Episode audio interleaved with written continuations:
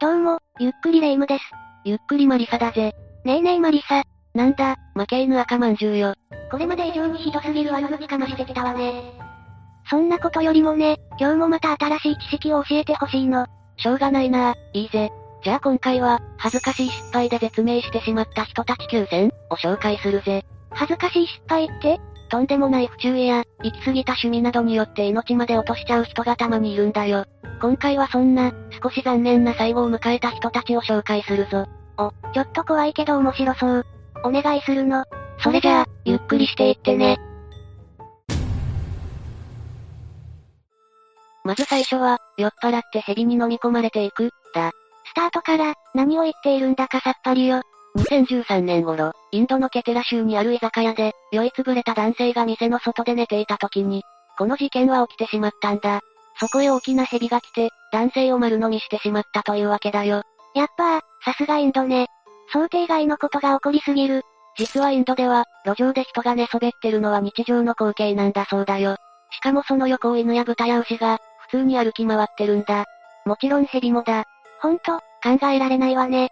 飲み込まれた男性は、もちろん助からなかったのよね。そうだな。でも、蛇が男性を丸飲みした時点では、男性は腹の中で生きていたそうだぜ。蛇が消化のために体を締め付け始めて、間もなくして男性は窒息していったと見られているよ。そこで酔いが覚めて気がついたとしても、時すでに遅しってことよね。そうだな。ちなみに、蛇が人や牛なんかを丸飲みにしちゃう事件は、これ以外にも世界でたまに起きることみたいだぜ。人生最後の瞬間が蛇の腹の中だなんて、絶対嫌だわ。二つ目は、空中から食べ物をキャッチしていく、だ。これもまた、意味不明すぎるわね。まあ、相当恥ずかしい最後だぜ。時は紀元前1世紀、ローマ帝国の時代まで遡るぜ。皇帝グラディウスの息子、ドルススにはある必殺技があったんだ。それは、高いところから投げた梨を口でキャッチするという技だった。今でも、マシュマロキャッチとかやったりするわよね。そうそう、それの梨バージョンだな。梨を口でキャッチするなんて、さすが皇帝の息子ね。ある時、友人の前で必殺技を披露していた時に、悲劇が訪れるんだ。ドルススは空高く飛んだ梨はキャッチできたものの、それを喉に詰まらせていってしまったんだぜ。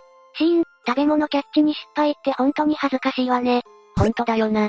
皇帝の息子がまさかこんなドジな最後を迎えるなんてな。古代の人って、なんかアホな生き方する人が多いわよね。お次は、ヘッドホンで音楽を大音量で聴き、行く、だ。これは、軽い事故とか接触とかだったら、まあありそうな事例よね。だけど、今回のケースは、どんだけ大音量だったんだよ、と突っ込みたくなるようなケースなんだぜ。これはケニアの有名な政治家の息子、イザヤオテーノのお話だ。彼は留学先のカナダ、ブリキッシュコロンビア州で、郵便ポストに向かっていたんだ。そこでまさかの、墜落するヘリコプターの下敷きになるという最後を迎えてしまったんだ。ええなんでヘリの墜落に気づかないのよヘッドホンで音楽を聴いていたため、周りが騒ぐ声やヘリコプターの墜落音に気づかなかったんだ。マジで、どんだけ大音量で音楽聴いてたのよ突っ込まずにはいられないだろヘリの音ってかなりの爆音だし、それに気づかないなんて相当よね。まったくだよな。ヘッドホンの音量には気をつけなくちゃなという、良い事例だな。四つ目は、自分の髭を踏んでしまい、行く、だ。うーん、例に漏れず意味不明ね。女性のロングヘアーとかじゃなくて、おじさんのおひげよねそうだぜ。これは、当時世界一長い髭を生やしていた男性の話なんだ。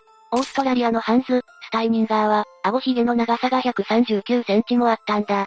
想像以上に長かったわ。ハンズさんはいつもヒゲを丁寧に手入れしていて、綺麗に縛って、踏まないように肩にかけたりしていたんだ。ひげは男のたしなみ、の究極系ね。そして1567年のある日、運命の日が訪れてしまう。彼の家の近くで火災が発生して、ハンズさんも急いで逃げることにしたんだ。ただ不運にも、彼はその時顎ひげを縛り忘れていたそうだよ。逃げる際に間違って自分のひげを足で踏んでしまい、その勢いのまま彼は転んでしまったんだ。さらに不運なことに、反動で首の骨を折ってしまい、帰らぬ人となってしまったんだよ。想像したら、ゾッとするわ。これは恥ずかしいってよりも、ちょっとかわいそうね。そうだな、火事さえ起きなきゃこんなことにはならなかっただろうしな。次は、おしっしを我慢しすぎていく、だ。どれだけ我慢しちゃってたのよ。これは1601年のデンマークでのお話だぜ。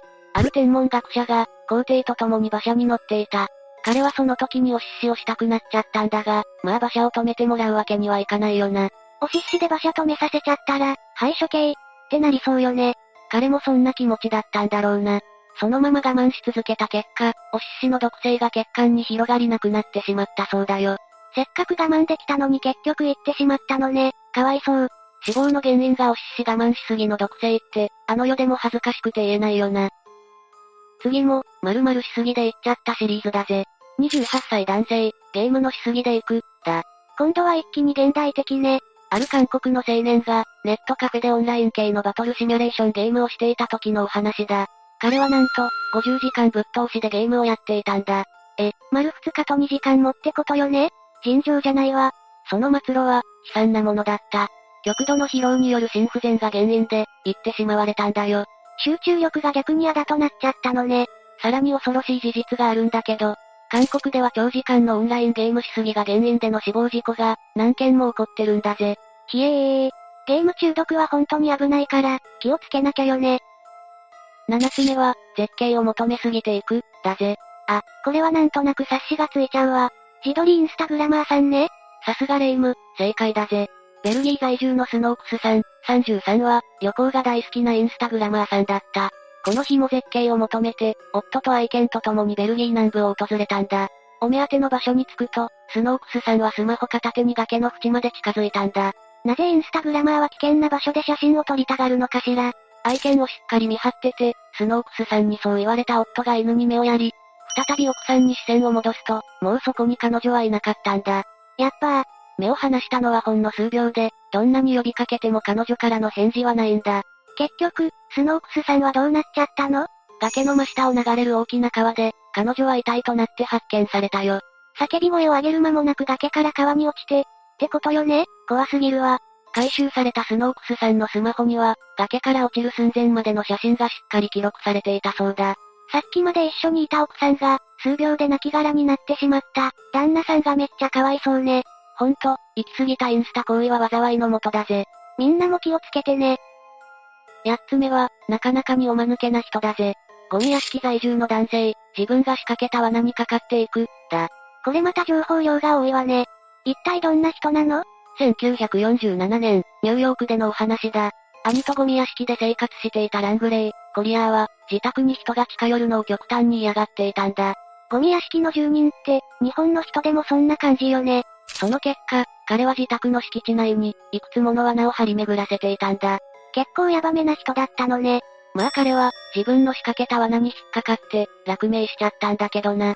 一体どんな罠に引っかかっちゃったの自分で掘った幅約70センチのトンネルに落ちて、窒息してたそうだ。まさに落命しちゃったのね。死亡から約1ヶ月後に、腐乱した状態で警察に発見されたみたいだぜ。うん、大きなトンネルを掘る労力や根気を、別のことに回せばよかったのにね。最後もなかなかあれだぞ。通行中の電車の車掌に蹴られる、だ。これもとんでもないわね。セルフィー、自撮りが好きなジャレットさんは、線路での自撮りを試みていたんだ。電車が通過する瞬間を、安全な位置にいる状態で撮影しようとしていたが、結果、車掌の足がジャレットさんの頭部をなぎ払ってしまったんだ。え、マジでゾッとするわ。じゃあ、結局彼も、行ってしまったのいや、彼は生きていたぜ。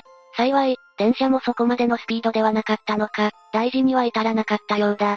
蹴られた後も、普通に立っていたし意識は確かだったようだ。それならよかったわ。動画を見たけど、車掌さんも警笛を鳴らしてるし、蹴りたくて蹴ったわけじゃなさそうよね。そう思うよな。けど、意外な事実も判明しているんだ。視聴者が動画を解析した結果、車掌がわざと、彼の頭部に足を当てた可能性があることが判明した。え、一体なんで電車から金属の突起物が出てて、それを彼の頭部に当てないようにするために、だ。そうだとしたら、車掌さんは迷惑な自撮りに木の命を救ったってことじゃない。その通りだな。現に、金属が刺さっちゃうよりかはマシな結果になったしな。最後の人は迷惑に木とはいえ、大事に至らなくて本当に良かったわよ。というわけで、以上が、恥ずかしい失敗で絶命してしまった人たち9000、だ。予想以上にヤバい理由で落命してる人ばっかりで驚いたわよ。不注意や過信がどれだけ危険なことかが分かったわ。ほんとだよな。何事もほどほどが大事ってことかもな。